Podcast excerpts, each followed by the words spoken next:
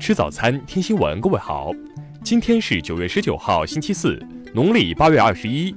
邵斌在上海问候您，早安。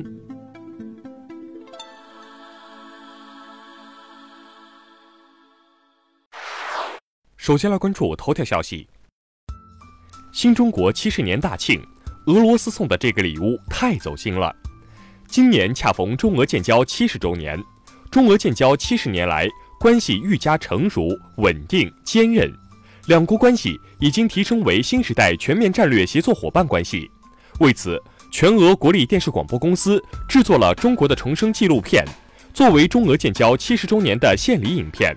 据该片导演介绍，一九四九年，苏联曾向中国派出十七人的纪录片摄制组，除拍摄战争镜头外，还设置了大量其他材料，比如北京、上海、广州外景。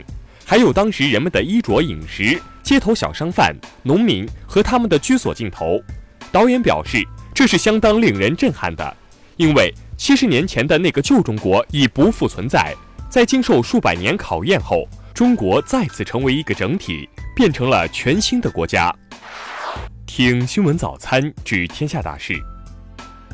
国家发改委昨天表示，从物价走势分析看。国庆节期间，物价有望保持继续平稳运行。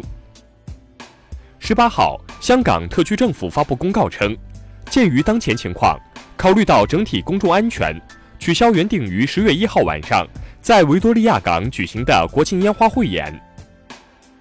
近日，国家广电总局下发通知，要求国庆期间各广播电视播出机构每套节目每天播出公益广告时长。不得少于其商业广告时长的百分之三。十八号二十四时，国内成品油零售价将迎来新一轮调整，多家机构预计本轮国内成品油价将上调。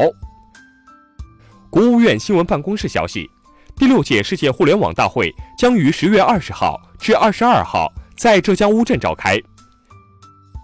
应急管理部十八号指出，国内生产安全事故起数和死亡人数连续十六年。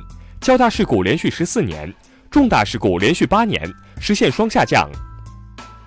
十八号，公安部 A 级通缉令通缉的文物犯罪在逃犯罪嫌疑人张世刚向陕西澄城警方投案自首。菲律宾当地法院十八号宣布台商船被射击案判决结果，八名开枪射击的菲律宾海岸防卫队人员被判杀人罪成立。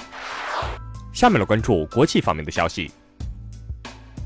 十八号，美国总统特朗普在推特发文称，人质事务特使罗伯特·奥布莱恩将接替博尔顿，成为总统国家安全事务助理。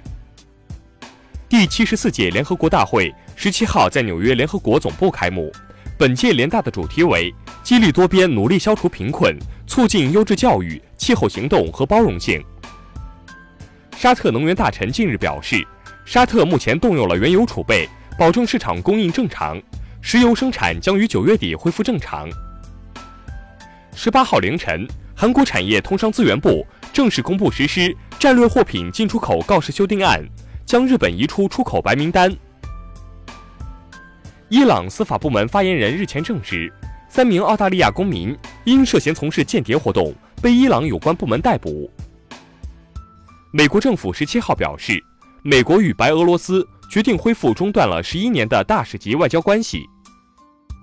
据外媒报道，日前泰旅大熊猫创创死亡，保险公司将根据死亡保护理赔条件支付赔偿金一千五百万泰铢。十八号，沙特阿拉伯官方媒体援引其国防部消息称，沙特阿拉伯将加入由美国发起的波斯湾护航联盟。下面来关注社会民生方面的消息。就两游客涠洲岛失联案，广西北海警方十八号发布通报称，已发现其中一名游客的尸体，两名游客均未发现参与传销等违法犯罪行为。针对网曝地铁六号线一男子强迫他人让座并进行辱骂事件，北京公交警方日前发布通报称，已对辱骂他人的马某某予以行政拘留。近日，北京大兴国际机场迎来了第三阶段试飞。中国民航低能见度运行进一步普及。十八号，湖南科技学院发声表示，此前网上流传的翻包查外卖现象不存在，系宿管人员对学生进行规劝中产生误会。近日，仿制爆米花离世女孩家属与视频博主办公室小野协商了赔偿事宜，双方达成和解。最后来关注文化体育方面的消息。十八号晚，亚冠四分之一决赛次回合，广州恒大客场一比一战平鹿岛鹿角，凭借客场进球数多的优势，淘汰卫冕冠军，挺进四强。女排世界杯继续进行，循环赛第四轮，中国队三比零击败多米尼亚，获得四连胜。十九号，由唐国强、孙维民领衔主演的外交题材史诗巨制《外交风云》登陆北京卫视、广东卫视和各大网络平台。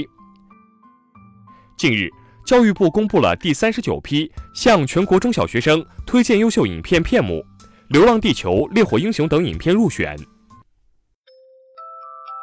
以上就是今天新闻早餐的全部内容，请微信搜索 xwzc 零二幺，也就是新闻早餐拼音首字母再加数字零二幺。如果您觉得节目不错，请点击再看按钮。一日之计在于晨，新闻早餐不能少，咱们明天不见不散。